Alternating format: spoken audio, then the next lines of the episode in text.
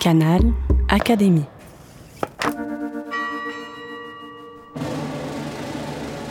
Napoléon III en débat. Dans les coulisses de la série. Les enjeux du débat historique.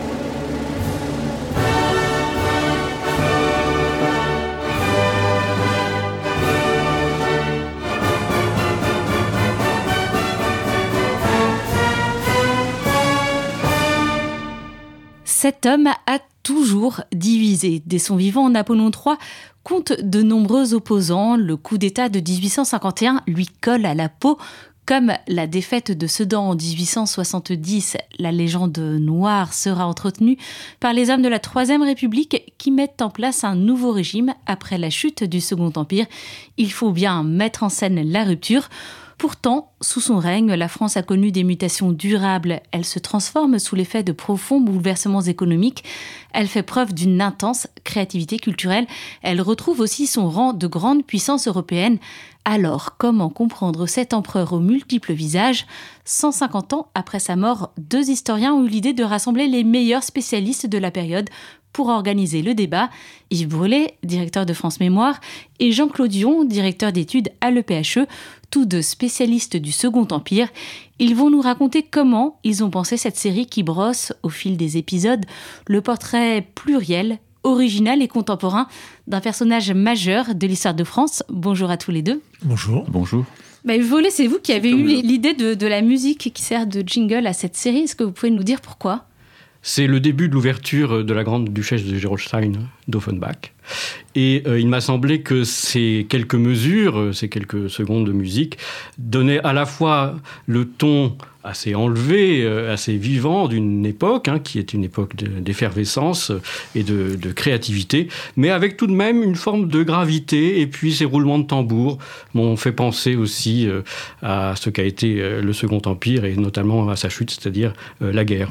Jean-Claude alors, je suis très sensible à la présence d'Offenbach euh, dans nos travaux et, comme euh, illustration musicale de nos tables rondes. J'ajoute à ce que vient de dire euh, fort justement mon ami Yves, La Grande Duchesse de Rollstein, création le 12 avril 1867 au Théâtre des Variétés, spectacle qui a été vu par tous les souverains qui sont venus euh, voir euh, l'exposition universelle, qui sont venus rendre euh, visite à Napoléon III, souverain et, homme d'État. Bismarck a beaucoup apprécié, a beaucoup ri en, voyant le spectacle. Et, et, et Hortense Schneider, la principale interprète, qui a joué d'une façon extraordinaire ce rôle de Dorothée de Gerolstein, faisait en quelque sorte le service après-vente, puisque les, les souverains passaient ensuite dans sa loge et puis il restait un, bon moment, de sorte que sa loge avait été rebaptisée le Passage des Princes.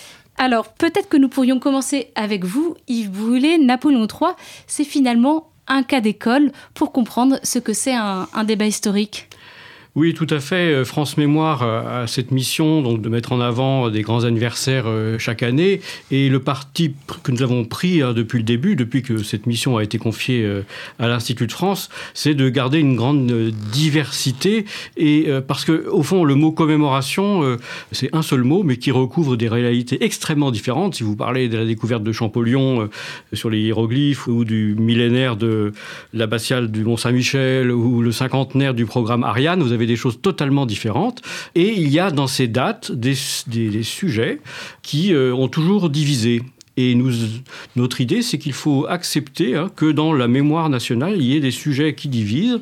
Euh, il ne faut pas les, les, occulter. Et au contraire, il faut les étudier, mais les étudier de manière euh, historique pour que la mémoire nationale qui est libre. Euh, dans un régime démocratique, il n'y a pas une lecture officielle de l'histoire, surtout pas. Au contraire, que euh, cette mémoire puisse s'alimenter, se nourrir de, des travaux des historiens euh, d'aujourd'hui, au fond. Et chaque génération a sa propre vision du passé et euh, cette vision du passé, elle passe par des études historiques. Et donc l'idée que nous avons retenue à propos de Napoléon III, c'est justement de permettre au public d'avoir accès aux travaux que les meilleurs historiens euh, mènent actuellement sur cette période du Second Empire et sur la personnalité de Napoléon III. Alors cette personnalité, vous l'avez dit, divise pour euh, quelles raisons, Jean-Claude Dion alors notre série de, de tables rondes s'inscrit dans une historiographie du Second Empire qui a un destin un peu particulier qui a beaucoup été marqué par ce qu'on appelait la légende noire euh, du Second Empire. Légende noire qui est forgée euh, dès la chute du, du régime, puisqu'on sait bien que la Troisième République euh, s'est construite sur l'exécration du régime qui l'avait précédé et contre la figure de Napoléon III. D'ailleurs, quelques jours après la mort de l'empereur en janvier 73, le journal Le Rappel, qui est le journal des fils de Victor Hugo, a cette formule on revient de Sainte-Hélène, on ne revient pas de Sedan, on revient au sens, revenir au sens symbolique, bien sûr. Et euh, cette condamnation. Sedan, la grande défaite euh, militaire. De 1870, hein, qui met fin au régime. Cette condamnation, elle est tout autant morale que politique, même si l'expression fête impériale, qui reviendra sans doute beaucoup dans nos travaux, euh, n'est pas encore créée. Il y a déjà l'idée d'un régime décadent. L'Empire, c'est une sorte de bas empire. Cette vision donc négative du Second Empire, elle va prévaloir tout au long de la Troisième République, même si bien sûr la victoire de 1918 et la restitution de l'Alsace-Lorraine rendirent moins douloureux le désastre de 70.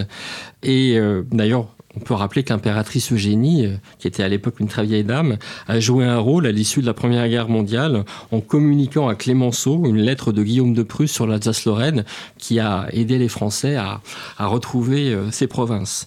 Donc cette historiographie négative du Second Empire sous la Troisième République, a noté d'ailleurs qu'elle est tout autant le fait des historiens de droite, euh, par exemple Pierre de Lagorce qui fait une grande fresque dans les années 90, que des historiens républicains et les manuels scolaires diffusent cette image négative, que ce soit le petit Davis ou plus tard les célèbres Mal et Isaac. Et finalement, il faut attendre la, le choc de la défaite de 1940 et l'après-seconde guerre mondiale pour que l'approche du Second Empire soit renouvelée par des travaux scientifiques, entre guillemets. Notamment, euh, j'insiste sur l'importance des cours donnés par Charles-Henri Poutas à la Sorbonne, hein, qui ont été euh, ensuite repris euh, dans une version vulgarisée par Adrien Dansette. Et à la suite de Poutas, de grands historiens comme Claude Follen, Louis Girard, André-Jean Cudesque, Pierre Guiral et bien d'autres se sont mis enfin à étudier. Mais vous voyez qu'on était quand même tard, hein, on est dans les années 50 1950, euh, se sont mis enfin à étudier tel ou tel aspect du Second Empire. D'ailleurs, l'essor de l'histoire économique et sociale a, profité euh, clairement à la période.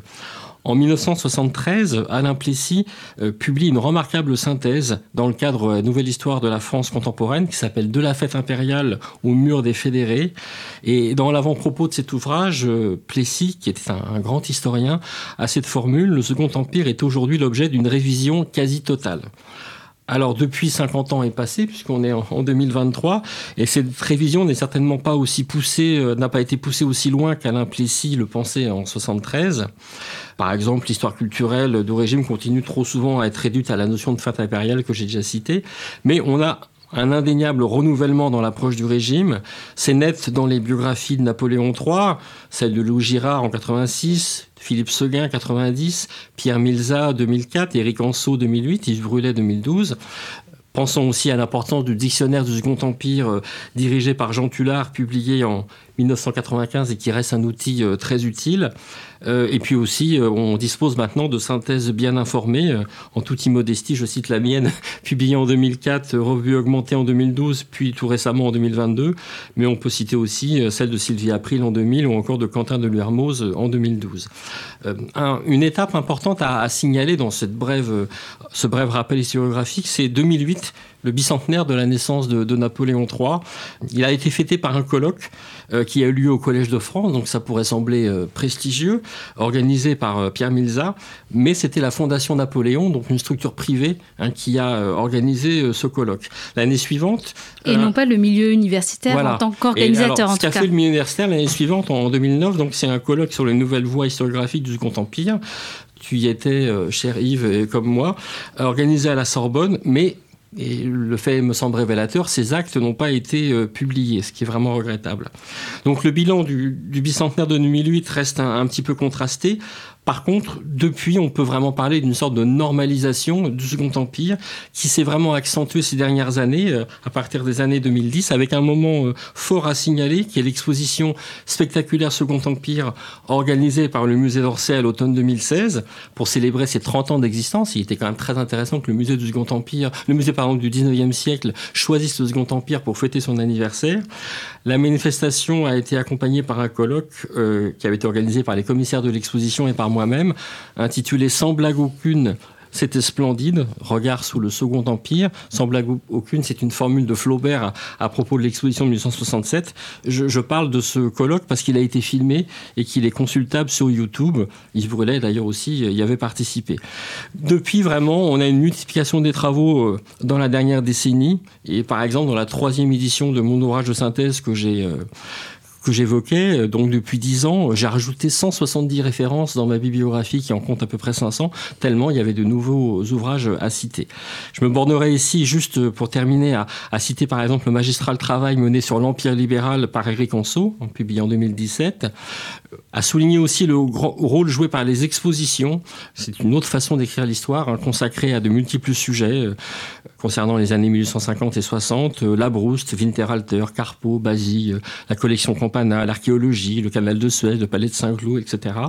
Bien sûr aussi, les, les anniversaires de la guerre de 70 et de la Commune ont amené la production de toute une série de travaux sur la fin du régime et puis sur ce qui lui a succédé immédiatement. Euh, et puis aussi, la connaissance du Second Empire a été enrichie par des travaux qui portent sur une période beaucoup plus large. Hein. Je pense par exemple aux travaux euh, sur le changement climatique de Jean-Baptiste Fressoz ou Fabien Lochet, qui apportent des éléments importants. Sur la nature du Second Empire, sur sa place dans l'histoire du 19e siècle et plus généralement dans l'histoire de France, le débat, et je pense qu'on le verra à travers nos tables rondes, existe toujours. Et on peut dire quand même que le monde universitaire manifeste encore une certaine réticence envers le Second Empire, euh, il est vrai de façon atténuée. Alors il est vrai aussi que l'héritage du régime est un héritage ambigu. On voit bien comment cet empire autoritaire et sa démocratie illibérale peut se retrouver dans un certain nombre de régimes actuels. Je me garderai bien de citer des noms précis, mais tout le monde voit à quoi je pense. Mais là aussi, j'aime à citer cette phrase de François Furet le Second Empire offre l'exemple exceptionnel d'une dictature qui se libéralise par la volonté du dictateur. Et j'aimerais finir ce bref rappel par deux autres citations. D'abord un propos de Maurice Agulon en 1995 qui disait Nos républiques étant libérales n'ont jamais empêché que l'on reconnaisse le caractère prospère et brillant de la vie française sous Napoléon III. Et puis aussi cette considération de Jean-Jacques Becker dans sa préface à l'ouvrage de Stéphane Audouin Rousseau sur 1870, euh, La France dans la guerre, un ouvrage de 1989. Je le cite, Notre propos ici n'est pas de réhabiliter le Second Empire. L'histoire est ce qu'elle est, elle n'a besoin ni d'être condamnée ni d'être réhabilitée, mais d'analyser cette période comme une autre, sans jeter l'opprobre sur elle a priori, et je crois que c'est vraiment dans l'esprit de ces deux citations qu'Yves Roulet et moi-même avons travaillé pour préparer cette manifestation scientifique. Alors, vous avez choisi de faire quatre épisodes thématiques. Comment est-ce que vous vous êtes organisé, Yves Brûlé? Alors, effectivement, le choix de faire des périodes de, chronologique aurait été un peu complexe parce qu'il est difficile de, couper véritablement la vie de Napoléon III ou, le Second Empire encore moins en, partie euh, équilibré, disons. Donc le choix de thématique s'imposait de lui-même. Il y avait d'abord la question du régime politique qui, est essentielle et Jean-Claude Dion vient de le rappeler, son évolution vers l'empire libéral qui est un sujet d'étude très important. Tout ce qui concerne l'économie et la société, hein, bien sûr, parce que c'est souvent d'ailleurs aujourd'hui ce qu'on retient le plus avec le chemin de fer etc., de la France du Second Empire qui se modernise. Ensuite, le volet sur le, la, vie culturelle, la vie intellectuelle euh, nous a paru euh, important parce que beaucoup de recherches actuelles hein, portent sur ces sujets-là. C'est vraiment un, domaine extrêmement dynamique dans la recherche française aujourd'hui. Et puis, euh, dernière table ronde qui sera consacrée à la politique internationale, aux aspects internationaux, à la diplomatie, à la guerre aussi, parce que bien entendu euh, c'est une période là aussi extrêmement contrastée de l'histoire de France et qui se termine justement par une défaite euh, militaire. Donc finalement c'était assez naturel de faire cette répartition et euh, nous avons trouvé sans aucun mal hein, les, spécialistes actuels dans l'université française ou dans les musées pour en parler avec beaucoup de compétences. Alors justement, qui sont les intervenants que nous pouvons entendre, Jean-Claude Dion? Alors déjà, je reviendrai d'un mot sur les quatre tables rondes parce que je pense que leurs titres sont importants et, donnent l'esprit de ces quatre tables rondes, titres qu'on a élaborés euh, ensemble. Donc Napoléon III, dictateur ou démocrate, la France de Napoléon III, progrès social ou argent roi, Aréidée sous Napoléon III, décadence ou effervescence, et enfin Napoléon III et le monde, la puissance avant le désastre.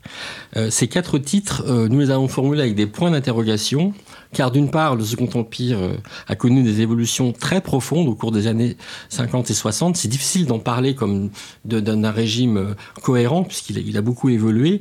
Et, puis, effectivement, d'autre part, la politique de Napoléon III peut donner lieu à des interprétations diverses, voire opposées, de sorte que c'est vraiment, il nous a semblé que ce n'était que par le débat contradictoire qu'on pouvait chercher à comprendre ce que fut ce régime et ce qu'a été cet homme, euh, l'un et l'autre ne se laissant pas facilement appréhender. D'une certaine façon, le Second Empire, j'aurais envie de le dire avec une pointe de malice, c'est aussi l'époque du en même temps, et donc, c'est un peu compliqué de, tout prendre et tout saisir à la fois. Et c'est donc vraiment avec l'intention de rendre ce débat contradictoire possible que nous avons fait le choix de nos intervenants, et je réponds à votre question. Bien sûr, ils sont là avant tout du fait de leurs compétences, ce sont des spécialistes reconnus, et nous leur sommes reconnaissants d'avoir répondu positivement à notre invitation, mais ils ont été choisis également car ils représentent des sensibilités différentes, hein. chacun, chacune a une appréhension particulière du Second Empire et de Napoléon III, et c'est vraiment de la combinaison euh, de ces douze approches particulières, euh, auxquelles s'ajoute euh, celle d'Yves Brûlé et de la mienne, donc la combinaison de ces approches qui nous l'espérons, va permettre une sorte de portrait collectif, encore plus, qui est le portrait d'un homme, Louis-Napoléon Bonaparte, devenu président de la République, puis empereur des Français, que celui euh, d'un régime. Et j'ajouterais qu'avec ce dispositif, nous avons donc l'ambition de dresser, à l'occasion de cet anniversaire, euh, un panorama aussi vaste que possible, mais un panorama, je pense qu'il est important d'y insister, forcément incomplet. Hein. Nous aurions pu inviter d'autres spécialistes euh, pour traiter d'autres thématiques ou bien approfondir certaines des thématiques abordées au cours des quatre tables rondes. Et donc dans ce panorama, il y a des manques, fruits des circonstances, manques qui ne traduisent, je crois qu'on peut dire en aucun cas, la volonté de mettre des sujets de côté. Euh, simplement, nous avions un temps limité et il a fallu faire des choix. Euh, déjà, peut-être rappeler qu'on a fait le choix, Yves Brûlé et moi-même, de ne pas intervenir dans les tables rondes. Si on avait fait ce choix inverse, euh, sans doute l'histoire de la diplomatie, l'histoire des spectacles aurait encore était beaucoup plus présent dans les débats. Par ailleurs, si on regarde un peu les choses et qu'on fait non pas notre autocritique, mais qu'on regarde avec un peu de distance, l'histoire religieuse, l'histoire de l'éducation, la question de, des questions d'environnement, l'histoire littéraire, entre autres sujets, sont peu présents. On pourrait citer d'autres exemples. Il fallait faire des choix. Mais je le répète, voilà, de, de tellement qui étaient inévitables. Et je crois que notre panorama euh, reste très riche euh, et très large. Alors, pour cette euh, série, vous avez pensé à une association entre l'Institut de France et le, PHE, et ce n'est pas anodin. Ces deux institutions avaient une importance particulière sous le Second Empire.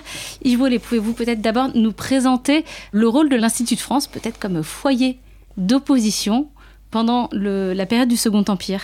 Oui, tout à fait, ça a beaucoup de sens à, mon avis, parce que l'Institut de France, bon, qui, a été fondé par la Première République hein, en 1795, a survécu à tous les régimes successifs euh, du 19e siècle et jusqu'à nos jours. Et euh, sous le Second Empire, d'abord, il est extrêmement prestigieux. Vous avez là Renan, Pasteur, Lamartine, Berlioz, Mérimée, Sainte-Beuve, Tocqueville.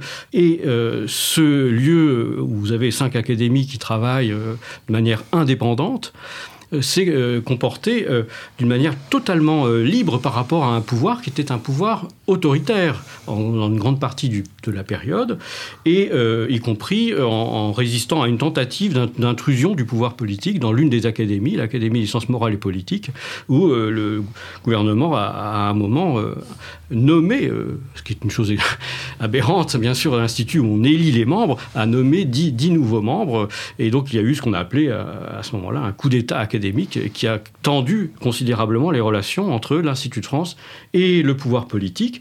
Et l'Institut de France, dans ses différentes académies, n'a jamais hésité à élire des, opposants. Alors bien sûr des, libéraux, euh, Prévost Paradol, ou, et puis toute la tradition des libéraux royanistes, comme Thiers, Guizot, Mignet étaient encore là, mais aussi des républicains. Vous avez Jules Simon, vous avez Jules Favre, vous avez Jules Dufort, voilà, beaucoup de gens de la République des Jules, qui sont élus dès le Second Empire à l'Institut, et puis avec alors, Émile Olivier est élu en 1870, quand il était au pouvoir, mais c'est une manière, en quelque sorte, de réconcilier le pouvoir politique et le pouvoir intellectuel en introduisant dans l'Académie française celui qui était à la fois un républicain, donc un opposant, mais qui, au moment où l'Empire libéral arrive au pouvoir. L'Institut reste donc fidèle à sa mission d'être euh, le lieu euh, du débat et d'un débat apaisé.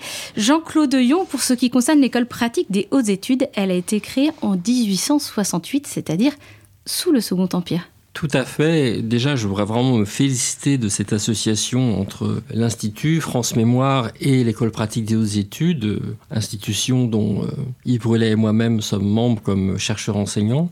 Et comme vous le disiez à l'instant, euh, chère Priscille, c'est le décret du 31 juillet 1868, euh, signé par Napoléon III, qui d'ailleurs à cette époque était à Plombières, qui amène la création de l'OPHE. D'ailleurs, OPHE qui tout en étant une institution euh, du Second Empire, ne sera pas remise en cause après 70 et deviendra, euh, comme l'a écrit notre collègue et ami Patrick Henriet, euh, un des fleurons scientifiques de la République. Alors, je m'arrête rapidement, mais quand même, je m'arrête un tout petit peu sur cette création qui est tout à fait originale et, importante, et que peut-être d'ailleurs seul un régime aussi atypique que le Second Empire pouvait lancer. Déjà pour rappeler que cette institution, elle est créée vraiment sous l'influence de Renan l'un des plus grands intellectuels de l'époque. D'ailleurs, ce syntagme science historique et philologique, la quatrième section à laquelle nous appartenons, c'est lui qui l'a forgé en, empruntant à l'Allemagne, puisque l'idée, c'est vraiment de combler le retard euh, de la France par rapport à l'Allemagne.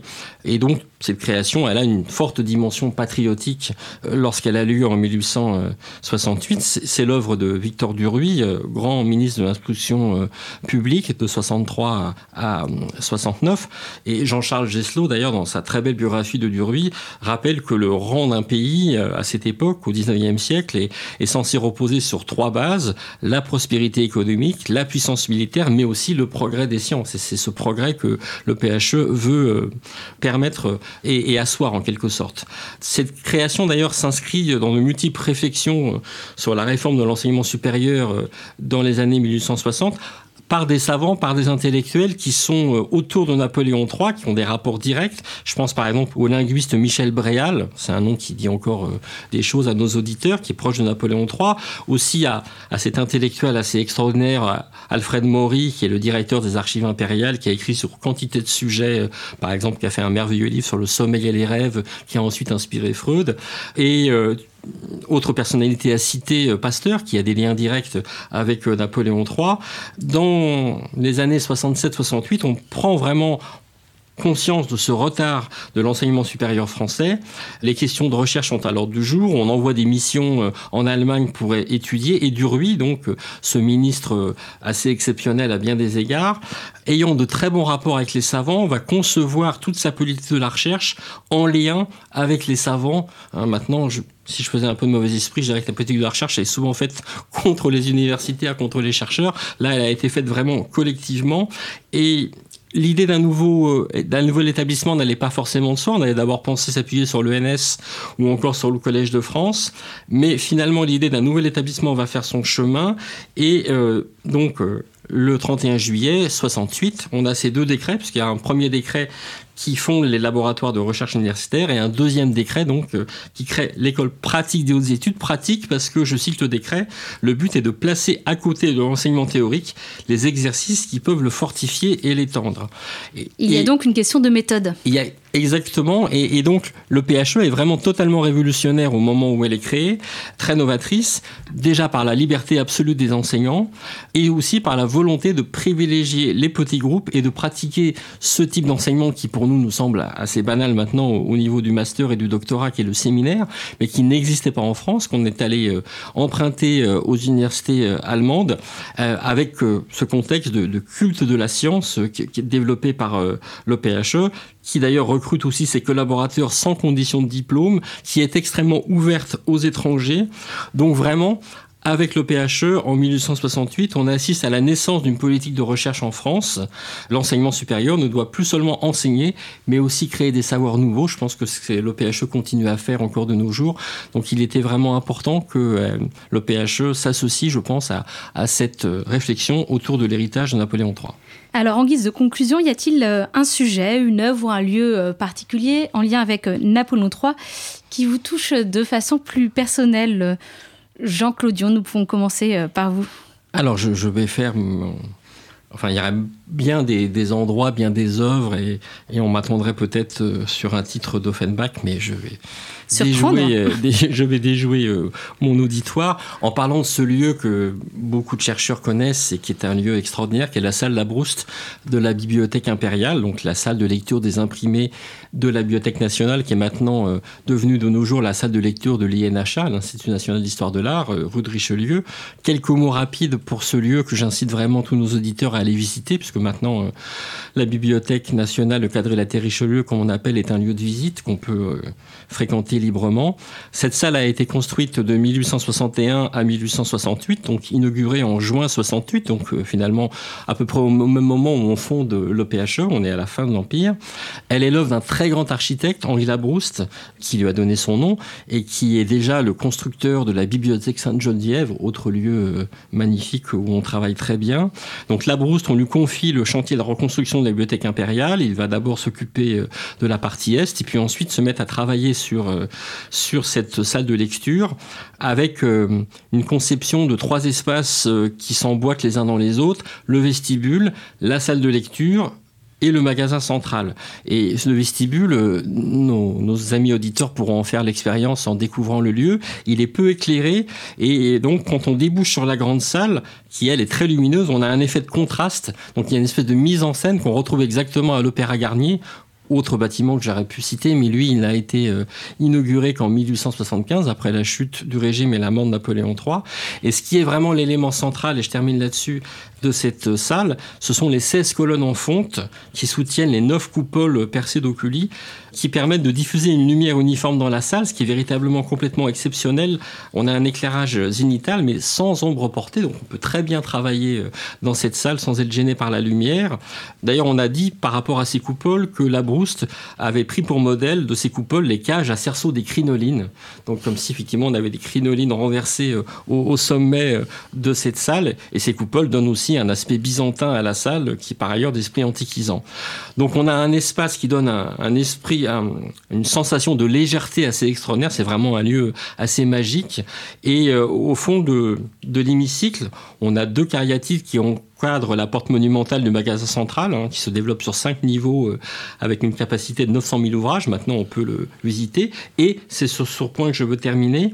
On trouve une inscription latine à la gloire de Napoléon III, euh, rédigée par l'Académie des inscriptions et belles lettres. On revient à l'Institut, qui avait été sollicité par le ministre de la Maison de l'Empereur et des Beaux-Arts, le maréchal Vaillant. Vaillant pardon.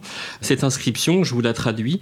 Bibliothèque royale restaurée et agrandie par Napoléon III, empereur, 1868. Cette inscription elle n'a pas été enlevée sous la République. Donc, si vous visitez la salle Labrouste, vous pouvez la retrouver. Dernier élément, cette salle, c'est véritablement une sorte, une sorte de temple moderne dédié à la science, à la connaissance, une sorte de basilique où on a présence de la nature à travers les très belles peintures paysagères d'Alexandre de Goff. Et dans cette basilique, on travaille en quelque sorte sous le regard des saints, à savoir 36 hommes de lettres de tous les pays dont les médaillons orne pourtour de la salle. Donc c'est vraiment un espace assez magique, assez merveilleux et, j'invite tous nos auditeurs à aller voir la salle Labrouste et à aller repérer euh, l'inscription latine avec le nom de Napoléon III. Le jeu de piste est donc euh, lancé à votre tour. Yves y a-t-il un sujet, une œuvre ou un lieu particulier en lien avec Napoléon III qui vous touche de façon plus personnelle? Alors il y en a beaucoup. Euh, comme j'ai travaillé sur le Quai d'Orsay, je pourrais vous le dire, le Quai d'Orsay, puisqu'après tout, il a été inauguré sous le Second Empire. Puisque nous sommes ici à l'Institut de France, je pourrais vous dire la coupole de l'Institut, parce qu'elle a été sous le Second Empire, régime autoritaire, encore une fois, un symbole de la liberté intellectuelle, et pour moi c'était absolument essentiel. Mais je viens d'avoir une autre idée. En traversant la Seine, vous verrez le long du jardin des Tuileries un sphinx. Et c'est à propos de ce sphinx que l'on a surnommé Napoléon III le sphinx des Tuileries, car cette personnalité est profondément énigmatique. Elle l'était déjà à cette époque.